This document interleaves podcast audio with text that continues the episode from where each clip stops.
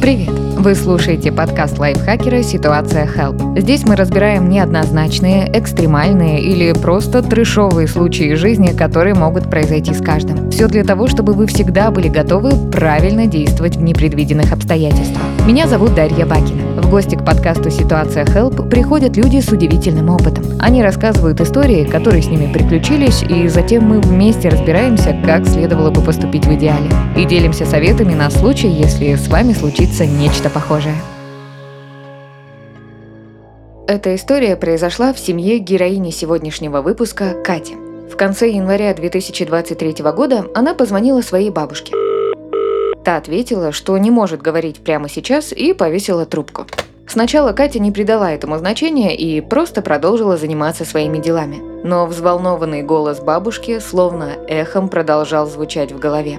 Волнение Кати постепенно нарастало. Через пять минут тревожные мысли окончательно захлестнули ее. А кто это, интересно, должен позвонить бабушке, что она не может поговорить с внучкой, которой, на минуточку, не было в Москве уже несколько месяцев? Это был первый звонок девушки после возвращения в родной город. Катя позвонила еще раз.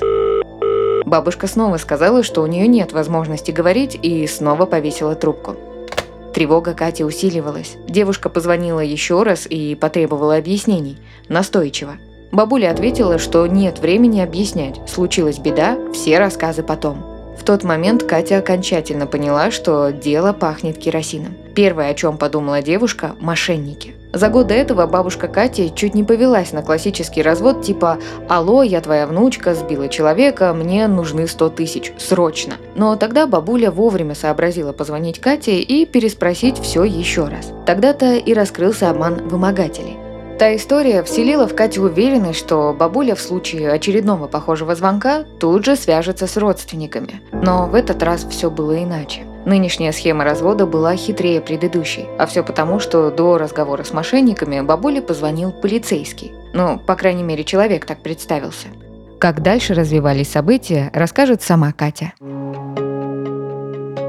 Катя, привет. Привет, Даша. Слушай, Кать, ну, по моим ощущениям, вот по этой предыстории, какая-то у вас детективная история получилась. Я так поняла, что так, сперва бабушке позвонил человек, который представился полицейским. И что он ей сказал? Да, все так. Действительно похоже на какой-то сериал на НТВ. Позвонил э, полицейский, представился, как любит говорить моя бабуля, отрапортовался, сказал, что он тот-то, тот-то, он участковый по ее адресу, и что в их доме действует э, злостный мошенник, звонит неким сиплым голосом, э, вымогает деньги, и по адресу, где живет бабуля, таких случаев было уже несколько, Будьте осторожны, будьте бдительны, запишите, пожалуйста, мой номер телефона, диктует номер, и такой типа, ну, держимся на связи, звоните, если что. Угу. Он даже в целом предупредил, ну, не просто, что они позвонят, а что вот э, конкретная ориентировка, какой-то мужчина с сиплым, неприятным голосом звонит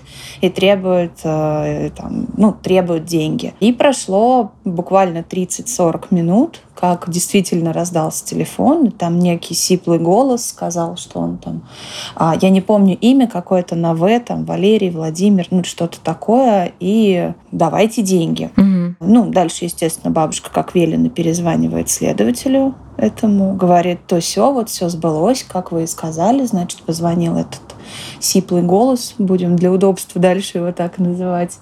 А сиплый голос велел, в общем, там, сымать деньги. Следователь говорит, да, все так, все так. Смотрите, очень хорошо, что вам тоже позвонили. Сейчас мы будем ну, ловить на живца. Ну, надо понимать, что э, бабушка, наверное, моя не исключение из миллиона других э, бабушек и в целом поколения наших родителей. Она любит вот эти, знаете, нехитрые сериалы, там, типа «След», там вот это вот все, где хорошие полицейские раскрывают дела вот буквально по щелчку пальцев, и поэтому предложение следователя следователя.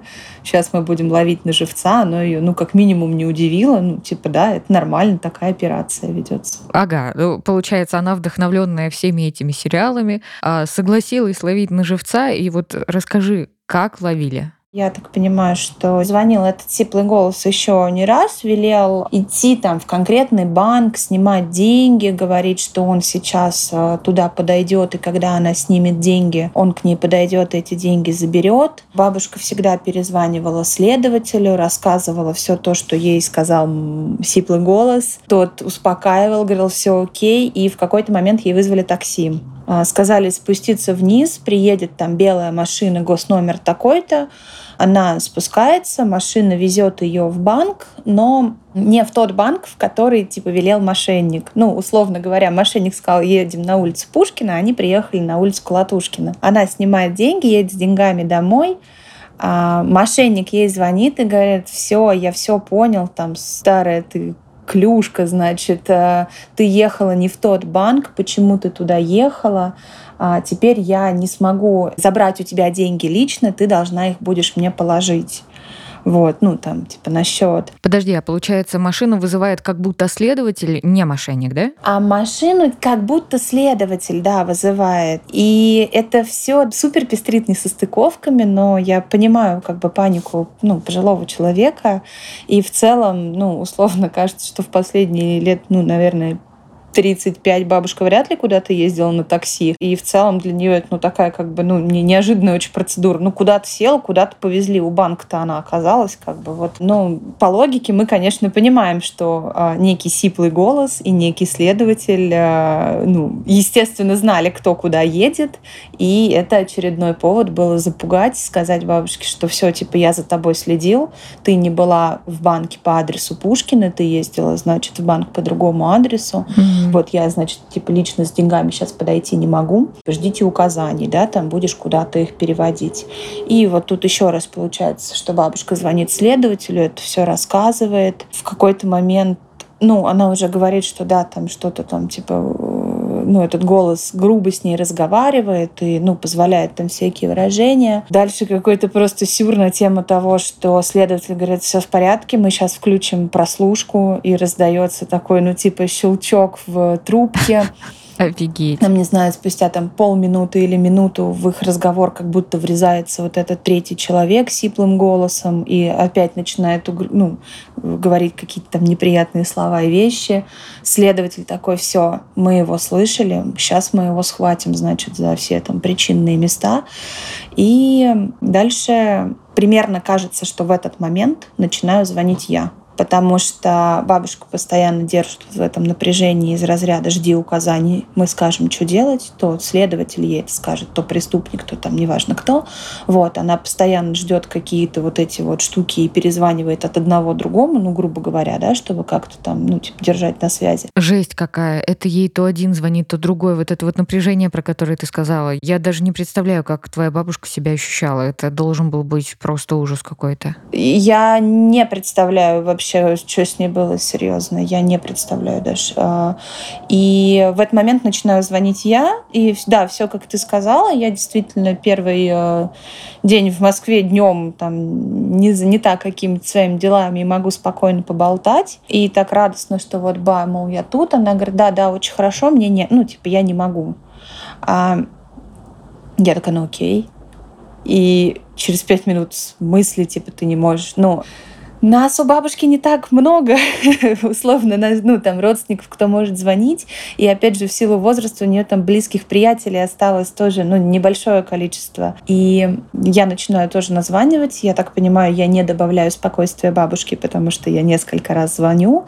И с каждым разом я понимаю, что, да, какие-то мои самые вот худшие опасения на тему того, что, да, это, наверное, какой-то развод, но они меня настораживают. В итоге я принимаю решение, что надо ехать и ну, типа, на месте разберемся. Ко по дороге ехала подруга, я ее э, хватаю ну, на Ленинградке в Москве, мы садимся в такси, едем на другой конец географии, да, к бабушке. Я по дороге как бы, ну, рассказываю ситуацию. В итоге мы приехали с подружкой и поцеловали дверь условно. Ну, все, дверь закрыта. Я сразу поняла, что я не увидела света в окне, сразу поняла, что дверь закрыта, но мы протусили еще, наверное, порядка там ну, минут 50 часа у закрытой двери, то выходили на улицу. Я даже примерно еще в углом представляю магазины, в которые бабушка ходит, и понимаю, что да нет, не пойдет она вечером, в 6 вечера в магазин. У нее а, есть определенный распорядок дня, ну, который ну, даже не годами, десятилетиями выработан. Ну, типа она все дела делает в первой половине, во второй она там сидит, вон кино след смотрит по телеку. И мы, в общем, ну, помялись, постояли, там час, пошел второй час, мы ну, такие, ну, блин, что-то холодно, наверное, надо ехать. Ну, как бы, ну, правда, вдруг она куда-то пошла к соседке, типа, буду дозваниваться. Потому что по соседям я тоже постучалась, позвонила, но дверь никто не открыл, потому что ну, потому что не знаю почему. Вот. И отъехав там буквально пару остановок на трамвае, я понимаю, что я ей дозваниваюсь. И говорю, привет. Она говорит, привет. Я говорю, ты где была?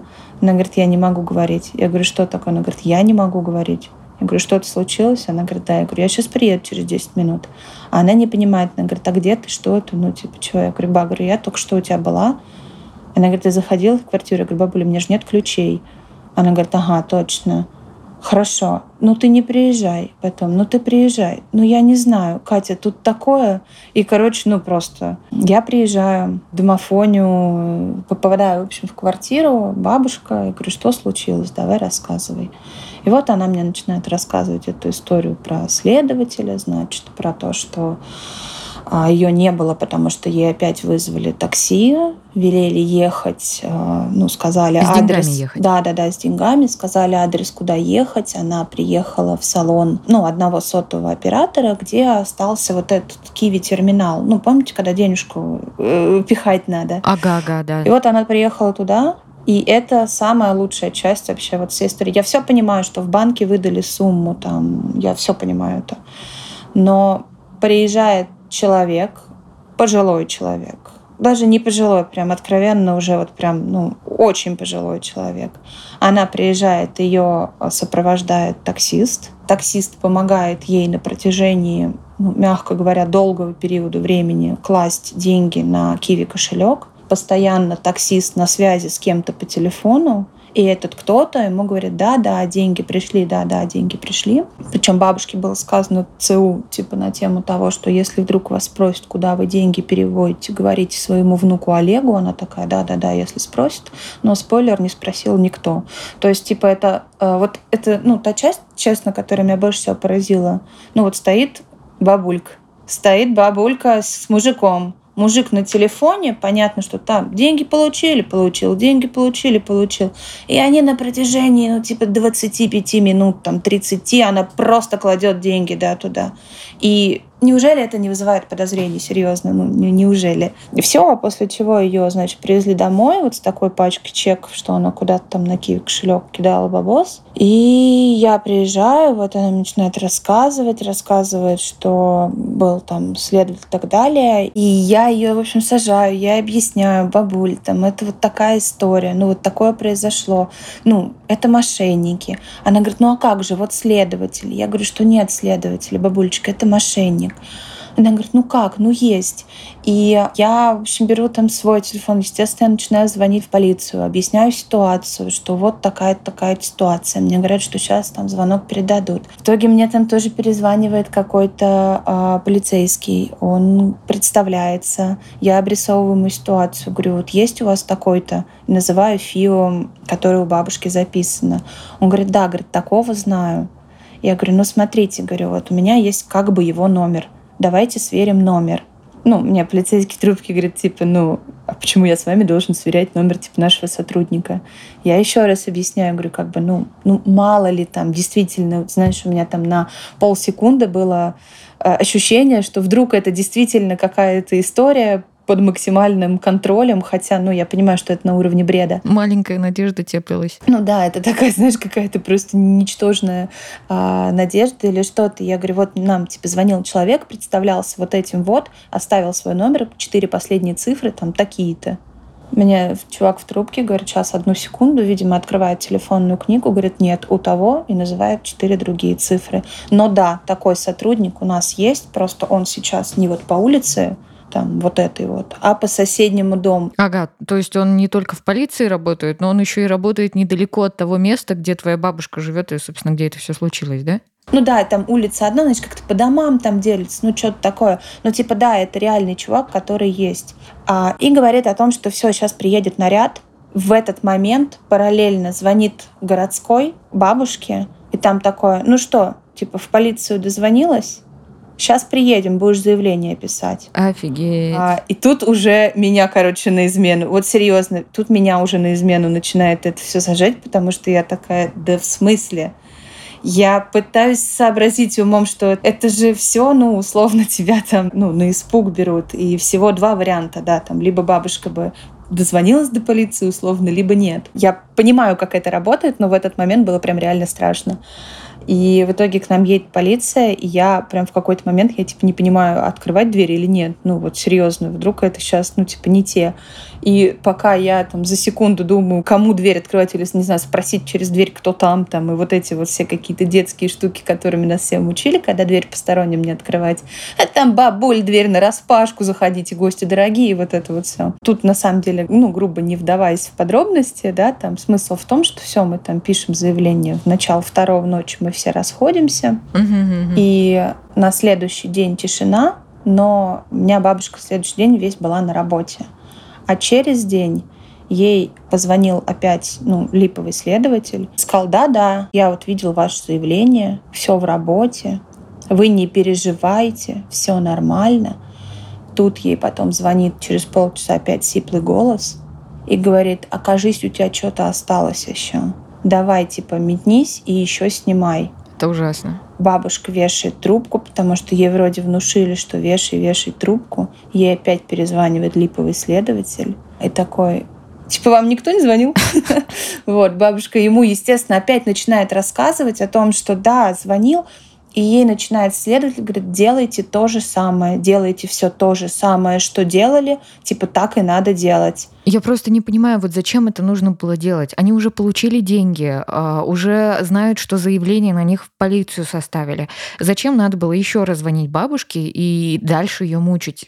Это вообще садизм какой-то. Зачем так делать? Я не знаю, даже тут я ну, не нахожу ответа на этот вопрос. И, а, Блин, я очень важную деталь упустила. Когда первый раз позвонил следователю в этот день и спросил, подала ли она заявление, она сказала, я нет, у меня занималась этим внучка. Это очень, на самом деле, важная э, формулировка. Сейчас объясню, почему. Она говорит это, следователь, вот он начинает ей говорить, что делаете все то же самое. У бабушки что-то щелкает, она вешает трубку, перезванивает мне, говорит, Катя, они опять звонят. Я говорю, сиди на месте, я сейчас приеду. Ну, я бросаю там, естественно, все дела, бегу к машине, благо день, там я без пробок доезжаю, говорю, там никому не открывай, как буду у подъезда, я тебе позвоню, скажу, что буду домофонить. И за тот период, пока я ехала, там 20-25 минут, ей еще раз звонил и сиплый голос исследователь, типа, и сиплый угрожал, чтобы она немедленно пошла, значит, там еще какие-то деньги куда-то переводила. И потом ну, вот тут она потом, конечно, начала теряться, бабушка, говорит, что нет-нет, это, наверное, все таки Сиплый сказал, но нет, типа, чувак, который представлялся милиционером, сказал такую формулировку услышав, что типа я занимаюсь внучка, о том, что давай типа делай все то, что тебе говорит сиплый голос, еще раз типа он говорит делай, делай, делай это, иначе типа мы внучку поймаем и изнасилуем. И тут у бабушки просто ее понимаешь, но она все говорит, Катя, говорит, что мне делать? Они тебя сейчас поймают, они тебя это. И я пытаюсь бабушке объяснить, что ты же сама дала вот эту вот, ну, наводку, да, ты сама сказала, что есть я они, ну, до этого бы не знали, и этого бы, ну, типа, не было бы этого, никогда бы не случилось этого диалога. И вот э, у нас, в общем, э, второй этап. Э, мы просидели целый день. Я заблокировала номер на входящий на сотовом, чтобы, ну, в черный список отправила. Но на городской больше никто не звонил, потому что я ей велела просто все, говорю, больше не разговаривай, просто клади трубку, клади трубку, клади трубку.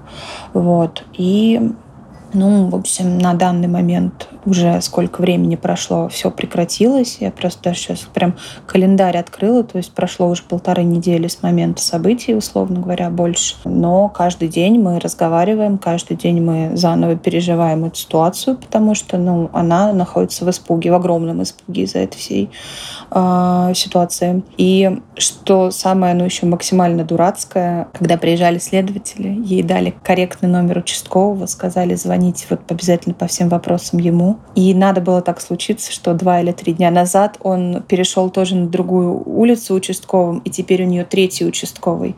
То есть она за две недели получила три фамилии участковых, одно из которых типа заведомо ложное, и это не помогает сейчас. Это как бы, естественно, сейчас ощущение полной паники того, что, ну, типа непонятно, кому верить, кто там правда следователь, кто неправда, и что вообще происходит.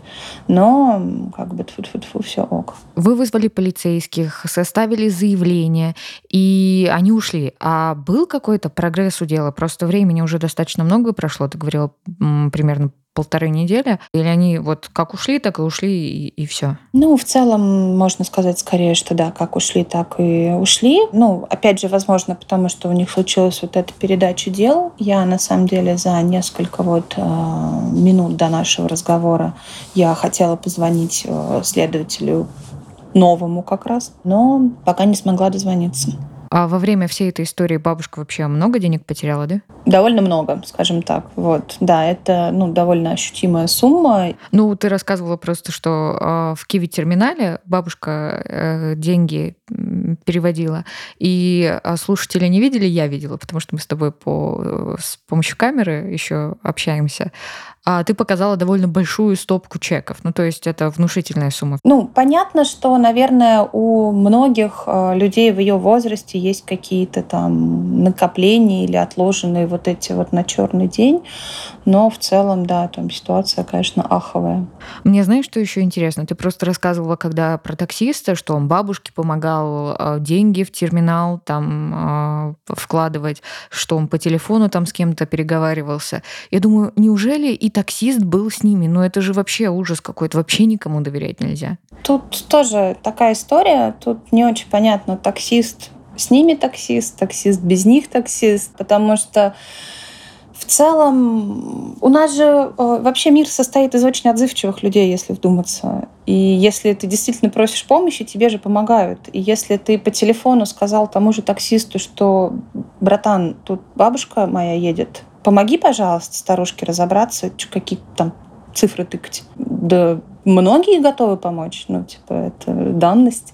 Я, во-первых, хочу тебя поблагодарить за эту историю, потому что ты уже говорила о том, что, ну, ты думала, что со мной такое точно не случится.